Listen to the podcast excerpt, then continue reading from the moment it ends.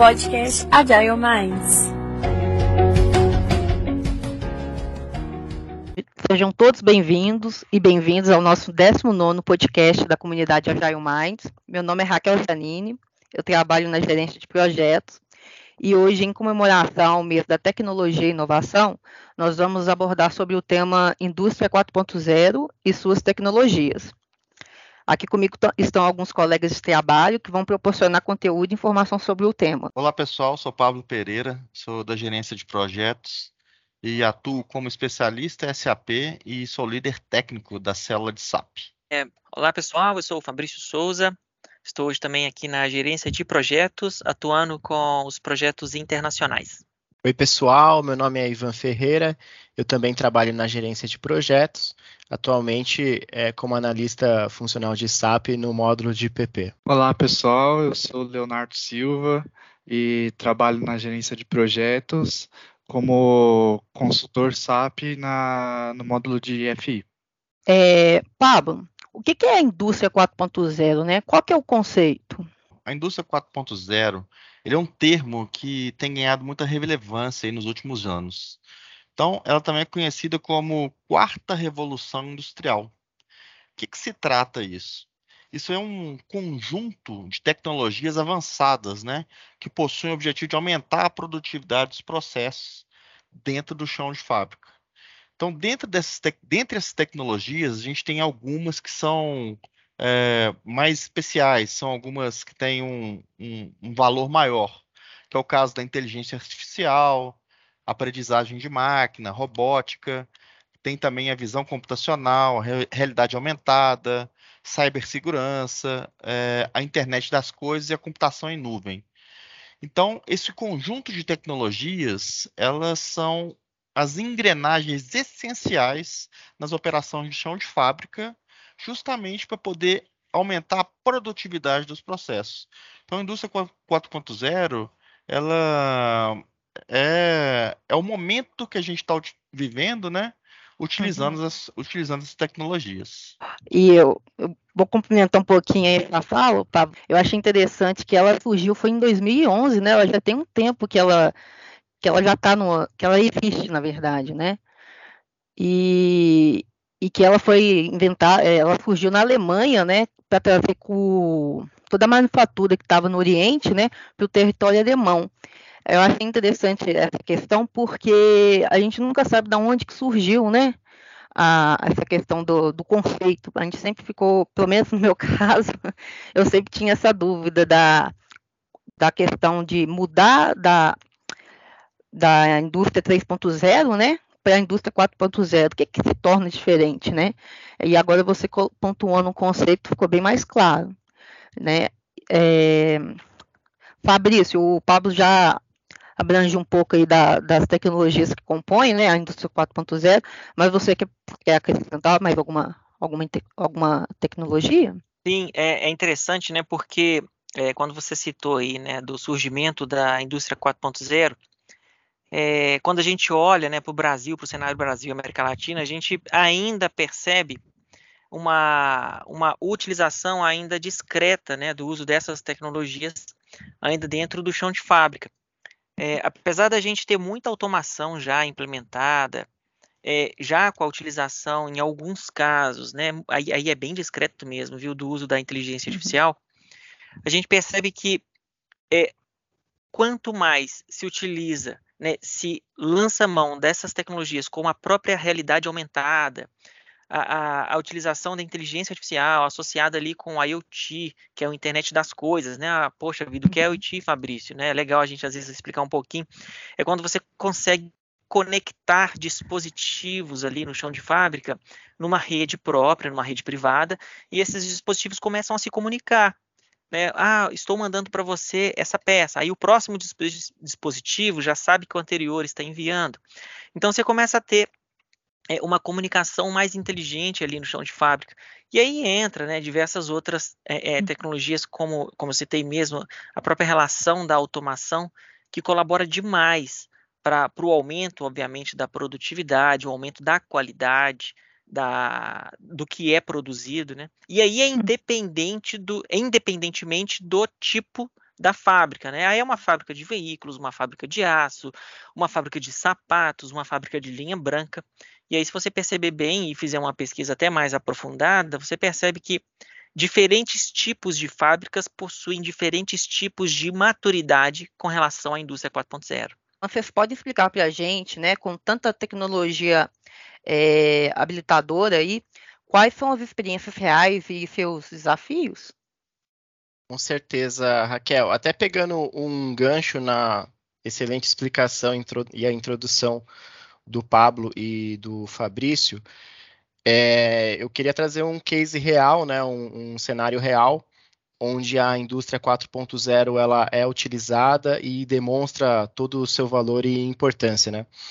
Antes de ingressar aqui no timaço da ArcelorMittal Sistemas, eu era de outro timaço, né, o da Belgo Becar Arames, e lá eu era responsável técnico por um segmento de produto muito interessante, né, que é chamado de arame temperado, cuja aplicação final principal é para molas de altíssima performance, né? Tanto para sistema de combustão quanto para sistemas de transmissão de veículos automotores. Então, só para quem não é familiarizado, né, essa mola de válvula ela é acionada e desacionada toda vez que num ciclo é, de combustão do pistão do carro é necessário admitir a mistura de ar combustível ou expelir os, os gases da, da combustão gerada. Então dá para perceber, né, dá para ilustrar na nossa cabeça a quantidade de vezes que essas molas são acionadas, é, chegando a milhares, é, muito mais de centenas de, de, acionamentos, mesmo num pequeno trajeto do, do, do veículo. E no caso do sistema de transmissão, idem, né? É um sistema é, que, por mais que a gente realize um pequeno trajeto com o nosso carro, as molas que compõem a embreagem ou o conversor de torque do sistema de transmissão, elas são acionadas várias vezes. Então, estou fazendo essa introdução para dar, para ilustrar um pouco da severidade, um exemplo real de aplicação onde o produto ele requer, ele possui uma exigência, uma criticidade muito alta. E conforme o tempo vai passando, a tecnologia vai avançando, esses produtos, esses elementos que são aplicados dentro dos motores, eles vão precisando evoluir. Então, cada vez mais está comum a gente observar que os carros estão passando por um processo de downsizing. Aqueles dos quais ainda não tiveram uma migração completa do tipo de combustível fóssil para uma outra fonte de energia, eles estão cada vez menores, mas emitindo menos poluentes e entregando mais eficiência, mais potência. Então, isso gera um efeito do que? Os elementos que compõem esses sistemas precisam é, é, obter um nível de qualidade, um nível de excelência maior. E aí vem a reflexão, aí vem o exemplo real. Esse arame temperado, no meu dia a dia de fábrica, é, no timaço lá da Belgo Becar, eu necessitava principalmente de, de IoT e de dados em nuvens para estudar o processo de fabricação, observar o que estava acontecendo durante o processo de manufatura e ter um tempo rápido de resposta. A partir da análise de dados, eu conseguia entender e compreender se alguma coisa tinha saído dos trilhos para atuar rapidamente para o processo de produção voltar à estabilidade e também para permitir que, que, com que o produto tivesse um nível de excelência de qualidade. Então, esse exemplo real, onde se não houvesse é, esses. Peguei dois conceitos como exemplos, né? Do que o Fabrício e que o Pablo falaram, IoT e dados em nuvens. Eram ferramentas uhum. necessárias para o meu trabalho. Sem essas informações rápidas, robustas, é, de fácil acesso, eu ia ser um profissional lento em resposta, o produto ele ia ser mais demorado a, a, ser fabricado, ou a gente não ia acertar a fabricação na primeira vez, então a cadeia lá na frente ia sofrer um atraso, ou a qualidade do produto poderia ficar aquém do que era especificado. Então, esse é um exemplo real, onde sem a indústria 4.0, sem a implementação desses controles, a gente vai ficando para trás, a gente deixa de ser competitivo, a gente não consegue atender o nível de especificação e principalmente né, o, o tempo de atendimento, o lead time numa, numa aplicação de produto. É, eu queria complementar um negócio legal que o Ivan falou agora, né, sobre a aplicabilidade. É, quando você fala até de qualidade, Ivan, é interessante como a visão computacional ela tem se tornado um, um aliado é, essencial à cadeia produtiva. Você imagina que você pode produzir hoje, imagina uma linha branca onde você tem um processo de soldas automáticas. Esse processo de soldas automáticas, se ele for mal feito, ou se a ponta daquela solda deixa rebarbas e etc., o produto vai ficar de má qualidade. Uma porta de uma geladeira não fecha, uma porta de um carro não fecha corretamente porque a borracha não veda tudo. ou qualquer outra coisa que exija desse tipo. E se você coloca uma, uma visão computacional atrelado à inteligência artificial que identifique padrões da qualidade da solda, você consegue evitar, por exemplo, que uma pessoa tenha que olhar mil pontos de solda é, para cada é, é, geladeira que passa, por exemplo, ou para cada peça, seja ela qual for, que passe ali. E aí o cara tem que olhar aquilo, identificar, precisa é, é, apontar falhas ou ajustar. Agora, se você tem uma câmera que ela já sabe onde estão esses pontos e ela pode, naquele momento, soltar um alerta num, numa tela, né, para que a pessoa trate aquele problema de um ponto de solda de modo automático, você reduz, por exemplo, uma pessoa que gastava dois, três minutos para verificar aqueles pontos, você começa a ter isso em quatro segundos. Uhum. Né? Sem, Poxa, sem contar, tá Fabrício, tá... desculpa a interrupção, mas complementando, sem contar a qualidade da inspeção. É, você Exato. sai do âmbito de, de, treinar pessoas ou depender é, do, do, olhar crítico de um ou de outro e você ensina um, um, uma máquina a realizar essa tarefa. Então, a qualidade da inspeção, além do tempo ser menor, ela é mais robusta, ela é mais precisa, né? Isso agrega muito valor, agrega valor demais, né? E você evita ter o produto de sexta, o produto de segunda, o produto de carnaval, né? Só Porque a máquina de inteligência artificial ela não distingue é, quando é sexta no fim do dia ou quando é um feriado. Então, assim, você te... e você tem uma máquina que ela aprende constantemente, né? E isso é muito legal. A gente tem que ter em mente que a tecnologia atrelada e utilizada de forma consciente, ela, sem sombra de dúvidas, ela traz um aumento na qualidade da produção é, é uhum. fantástico. Então, falando dos desafios que a gente tem na indústria 4.0, no meu ponto de vista hoje, é, um dos maiores que a gente enfrenta é competência do ser humano que vai cuidar dessa tecnologia depois de implementada. Hoje, a gente tem um acesso relativamente bom a essas tecnologias através das startups. Né? Somos uma empresa grande, bem consolidada, e quando a gente procura por alguma tecnologia específica, a gente tem os nossos canais que acessam aí essa, as startups especializadas e elas podem nos auxiliar na implementação, na identificação de como utilizar e etc. Entretanto, depois de implementado, como que é dado a manutenção desse negócio, uhum. como que a gente pode evoluir, como que a gente pode é, melhorar a performance do que foi implementado. E aí é que começam os desafios. Né? Uhum. Tem o próprio desafio da tecnologia. Tem, por exemplo, ah, quero implementar 5G dentro da minha planta para a comunicação dos meus dispositivos IoT. Isso daí tem um desafio próprio da tecnologia. Mas e depois de implementado? Os desafios se tornam mais complexos à medida que a gente precisa ter pessoas especializadas para cuidar dessa tecnologia que já está em operação. Uhum. Então, eu uhum. percebo dessa forma como um desafio à indústria 4.0. Uhum.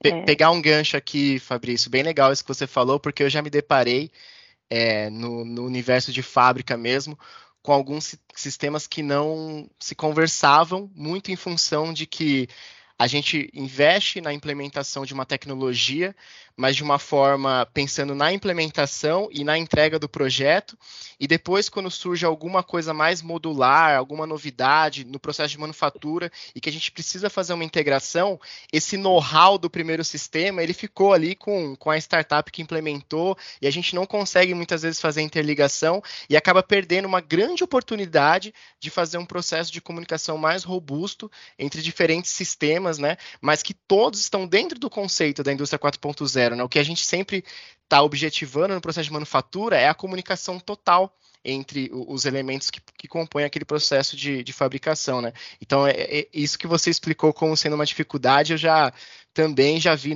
dentro de um galpão esse tipo de situação e a gente fica frustrado porque a gente chegou tão perto, né, de fazer a, algo plenamente integrado e por falta dessa competência a gente acaba deixando de, de capta, capturar uma, uma oportunidade, né? É, e nem tão é. caro é assim mais para implementar né, a, as tecnologias da indústria 4.0, porque através das startups as coisas se tornaram mais viáveis financeiramente. O negócio é a utilização depois, até para adquirir equipamento. Ah, quero entregar na mão de todos os meus operadores de campo que ficam isolados numa mina, não sei onde, é, celulares que utilizam a realidade aumentada para para manusear quadros elétricos ou equipamentos com muitos botões, ele precisa de um, de um dispositivo que auxilie rapidamente. Então, a realidade aumentada é fantástica. Ele abre o aplicativo, aponta para o painel, o painel traz todos o que significa cada um daqueles botões. Não, não, é caro fazer isso, né? Não é caro de jeito nenhum. Inclusive, nem é caro entregar celular, todo mundo já tem celular corporativo. Mas e para dar manutenção? E para a gente adaptar e trocou o quadro? Quem pode? A gente faz dentro uhum. de casa, faz através de um terceirizado, e esse terceirizado quanto custa? Nem é o dinheiro, mas será que ele tem a pessoa que vai saber mexer e manusear a realidade aumentada? Então, esses são os pontos, no meu ponto de vista, né, que trazem um desafio extra para a indústria 4.0, que são, obviamente, facilmente é, é, é, superados, né, desde que a gente tenha ali um bom objetivo a ser cumprido. Ah, legal. E assim, essa questão, né, das novas tecnologias, né, é, vinculada à falta de mão de obra capacitada, é, você pode implantar essas novas tecnologias, né? Ela vai te gerar novos modelos de negócio, novos serviços, novas experiências, né? No meu caso, até novas automa automações, mas ela tem esse, esse problema que vocês estão apontando, que é a questão de ter o profissional capacitado para fazer não só a, a a manutenção, né? Mas até mesmo a melhoria, né? E um outro, um outro desafio, assim, que eu acho que é a questão do tempo. Não sei se vocês concordam comigo, porque as coisas vão acontecendo muito rápido, né? E a, às vezes a própria empresa, o mercado, né, tem dificuldade de absorver essa, essa utilização dessa nova tecnologia. É, a tecnologia troca antes de se tornar popular. Né? Ela, ela, evolui, né? Igual, por exemplo, ah, tem o 4G, chegou 5G e provavelmente atropela com o próximo G aí, antes é. mesmo de se popularizar. Isso é, é. natural. E o que vem por aí? O que, que, a gente pode esperar da indústria 4.0? Bom, acho que nos próximos anos é, a indústria 4.0 vai ter uma grande, vai abranger muito mais é, o nosso nosso mundo assim, né?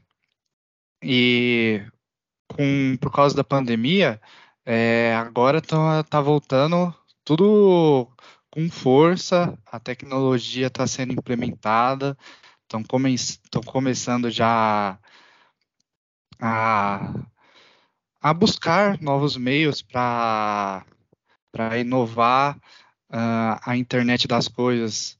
Ela traz uma comunicação entre todos os hiperconectividade, né? De todas os equipamentos, né? Todos os equipamentos, isso. Todos os equipamentos. A inteligência artificial, ela pode trazer novos novos ares no sentido de acho que esses exemplos, né, que, que, que o Fabrício comentou, né, Léo, de, de ensinar uma máquina a, a, realizar algumas tarefas repetitivas, morosas, que às vezes precisam é, de um elemento de comparação, né? Sim, isso. E também com a impressão 3D, que tem, tem tido muita relevância agora com a. voltou a ganhar relevância agora com a indústria 4.0, com projetos para construção de casas, é, construção de equipamentos através da impressão 3D. Acho que agora vai dar um boom bem grande assim com, com todas essas possibilidades que a tecnologia traz para gente. Legal, ah, isso mesmo. Legal. É isso mesmo, né? A internet trouxe a revolução, né? Mas a, essa questão da indústria 4.0, né, interconectar ficou como uma evolução, né? A gente está sempre tá podendo trazer novidade, melhorar o processo, é, melhorar o, o, o, produto final, né? O próprio 5G também, que está chegando no Brasil agora, ele vai ajudar a ter mais conectividade ainda entre todos esses processos, equipamentos. Ah, legal. É, e a própria imutabilidade e segurança que o blockchain tem trazido para a indústria, de modo geral, né? É, uhum. não só nas operações de rastreabilidade, mas também na utilização do blockchain, por exemplo, na cadeia de suprimentos que alimenta o chão de fábrica. É, mais alguém quer posicionar, colocar algum ponto sobre a indústria 4.0? Raquel, gostaria, sim. É, a gente falou muito aí de ganho de produtividade de processo, aumento da qualidade do produto, né? Produto final que entrega para o cliente. E eu enxergo isso, todos esses ganhos dentro da fábrica, e isso, muitas vezes a gente está, quando está dentro da, da TI, está dentro do negócio, a gente às vezes não enxerga um ponto mais além. O que, que é? Quando o produto chegar no mercado, a gente vai ter um valor mais agregado a esse produto e uma qualidade maior. Então, quando você for concorrer com outras empresas do mesmo segmento, você consegue muitas vezes oferecer um produto com um preço um pouco melhor ou com uma qualidade igual ou superior dos seus concorrentes. Então, a gente está focado lá na indústria 4.0, todas as tecnologias que a gente tem de utilizá-la. E quando a gente utiliza, a gente está vendo ganho de processo, ganho de agilidade, ganho de qualidade. E posteriormente, na venda, a gente tem esses outros ganhos. A gente agrega valor ao produto. Então, a gente consegue oferecer um produto de uma qualidade muito alta e, em alguns casos, um preço mais baixo que os nossos concorrentes. Ah, legal, né? A capacidade de produzir um produto específico, personalizado, né, em determinado tempo. E preparado também para poder entregar demandas diferentes, né? Sim, até complementando a, a fala do Pablo, né? É o que a gente chama de competitividade. Se você tem um prazo melhor, o, o produto é, ele é feito com mais qualidade, então você não tem um tempo de retrabalho, é, ou a performance do produto é superior em função de todos esses controles que a gente discutiu aqui no podcast, você tem uma, um, um, modelo de negócio competitivo. Você consegue estar sempre ali é, pareando né, oportunidades de vendas em função da, da, da, qualidade intrínseca, que é resultante de tudo isso que a gente está fazendo lá é, em TI, lá no chão de fábrica, para refletir na, no, no, produto final. Né? Isso mesmo. Legal demais. Não, beleza, então, gente. Então, eu vou encerrar por aqui esse nosso podcast, tá? Foi muito bom. Foi um conteúdo enriquecedor. Eu agradeço a todos aí pela participação. Eu queria deixar um invite aqui para o nosso público interno, né, da Felomital, para vir participar da comunidade Agile Mais. Né? A gente tem várias frentes aí com vários conteúdos, frentes com conteúdos enriquecedor, né, que vai ser bem interessante para você aprimorar o seu conhecimento. Bom, no mais eu deixo um abraço a todos. Até mais. Obrigado, pessoal. Tchau, tchau. Valeu, um abraço.